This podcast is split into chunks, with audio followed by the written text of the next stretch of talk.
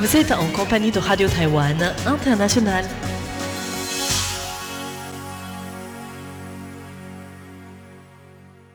Bonjour et bienvenue en compagnie du service français de Radio Taïwan International diffusé depuis Taipei, Taïwan. C'est François-Xavier Boulet pour vous accueillir et vous présenter le programme de ce jeudi 5 novembre 2020.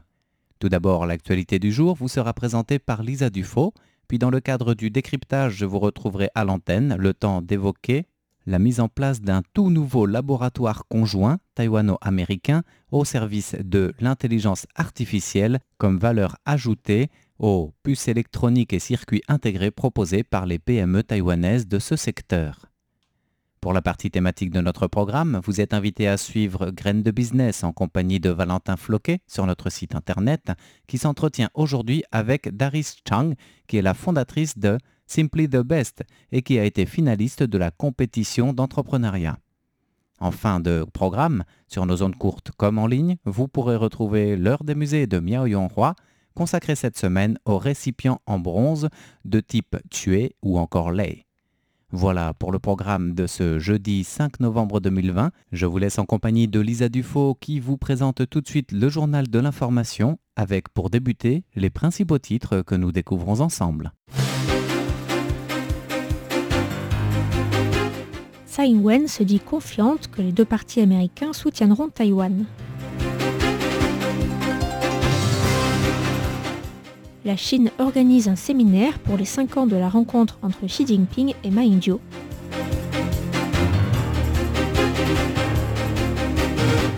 Un groupe parlementaire japonais fait adopter une résolution de soutien pour la participation de Taïwan à l'AMS.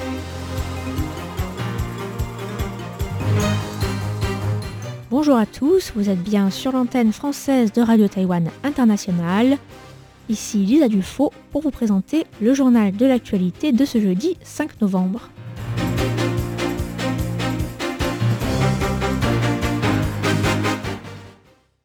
Alors que le dépouillement a toujours lieu aux États-Unis après l'élection du 3 novembre, la présidente taïwanaise Tsai Ing-wen a publié un article sur Facebook déclarant que les relations taïwano-américaines continueraient de s'épanouir, quel que soit le vainqueur à la présidentielle. Taïwan s'est dite confiante que le soutien à Taïwan était un consensus transcendant la division entre les deux grands partis américains et le sentiment pro-Taïwan était partagé par la plus grande partie de la population américaine. Elle a ajouté que le gouvernement suivait de près les élections ainsi que la situation interdétroit et que la dernière vente d'armes notifiée hier témoignait d'un fort soutien des deux partis à Taïwan, aussi bien à la Chambre des représentants qu'au Sénat américain. La porte-parole de la diplomatie, Joanne Ho, s'est quant à elle exprimée sur le dépouillement, qui devrait encore prendre plusieurs jours et qui fait déjà polémique aux États-Unis. Notre pays croit fermement dans la maturité de la démocratie américaine car le processus démocratique taïwanais a beaucoup appris des États-Unis. Nous avons profondément confiance dans l'accomplissement du comptage des voix.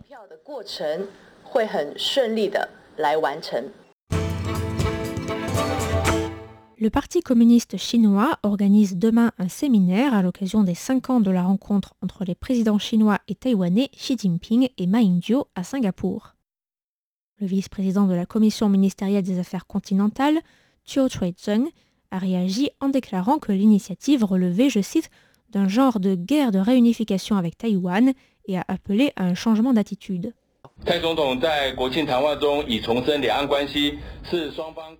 La présidente Tsai Ing-wen a déjà rappelé que les relations interdétroits étaient la responsabilité commune des deux parties lors de son discours de la fête nationale.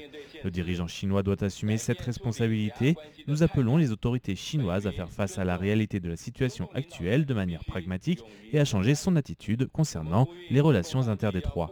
Le Parti communiste doit communiquer avec la partie taïwanaise dans le respect, la bienveillance et la compréhension, ce pour l'avancement de la paix. Chiu Chui-zeng a également rappelé que les Taïwanais avaient déjà refusé la formule un pays, deux systèmes proposée par Pékin, exhortant le gouvernement chinois à reconnaître et à accepter l'état actuel des choses. Un groupe bipartisan de la diète japonaise a adopté mercredi une résolution de soutien à la participation de Taïwan à la prochaine Assemblée mondiale de la santé. Le texte a été adopté par le groupe parlementaire d'amitié Japon-Taïwan, qui comprend plus de 280 parlementaires, et a ensuite été transmis à Shigeki Takizaki, à la tête du Bureau des affaires asiatiques et océaniques du ministère des Affaires étrangères. La résolution rappelle le succès de Taïwan dans la gestion de la crise sanitaire actuelle, grâce notamment à une action précoce, et insiste sur l'avantage de permettre à Taïwan de partager son expérience pour la gestion de la pandémie au niveau international.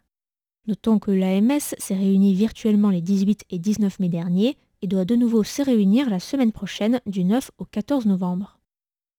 Le groupe a affirmé que le gouvernement japonais soutiendrait la participation de Taïwan à l'événement en qualité d'observateur et demandera au directeur général de l'Organisation mondiale de la santé, Tedros Ghebreyesus, ainsi qu'au secrétariat de l'organisation d'inviter Taïwan à participer à cette nouvelle rencontre virtuelle.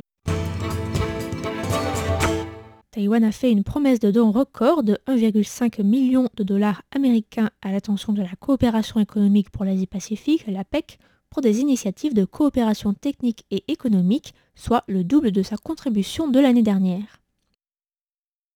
Le secrétariat de l'APEC a fait l'annonce hier, précisant que le don serait notamment utilisé pour promouvoir l'intégration économique dans la région, ainsi que le développement économique durable et inclusif.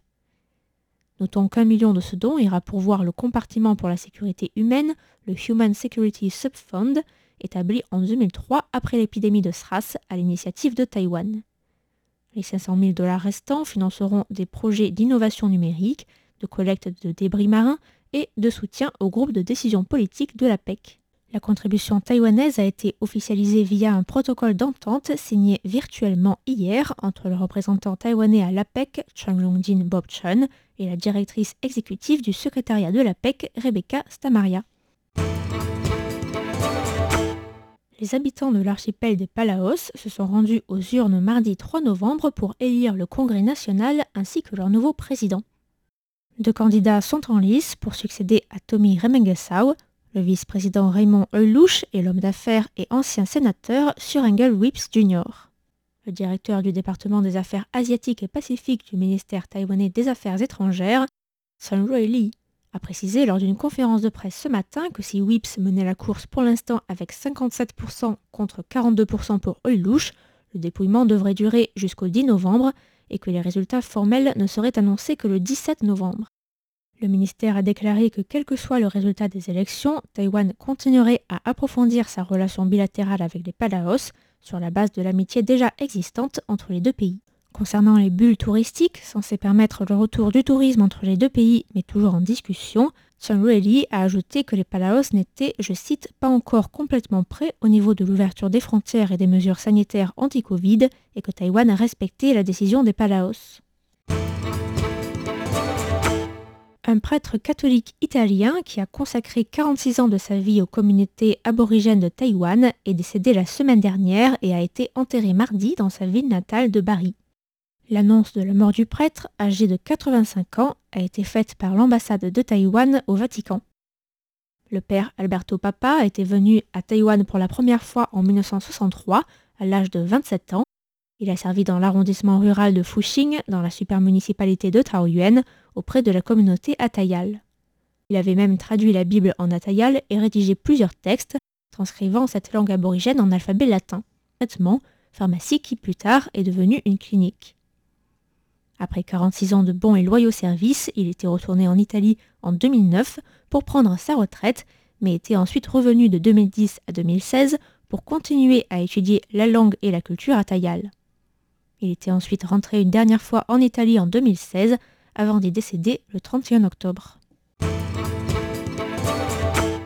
Le Centre de commandement de lutte contre les épidémies a confirmé aujourd'hui un nouveau cas importé de Covid-19, portant le bilan total à 569 cas à Taïwan. Il s'agit d'une Taïwanaise du vingtaine d'années revenue de République tchèque lundi 2 novembre, qui a affirmé avoir observé des symptômes sur place, mais avoir connu une amélioration il y a une dizaine de jours. Ainsi s'achève le journal de l'actualité de ce jeudi 5 novembre qui vous était présenté par Lisa Dufaux. Merci à tous pour votre écoute et à bientôt sur Radio Taïwan International.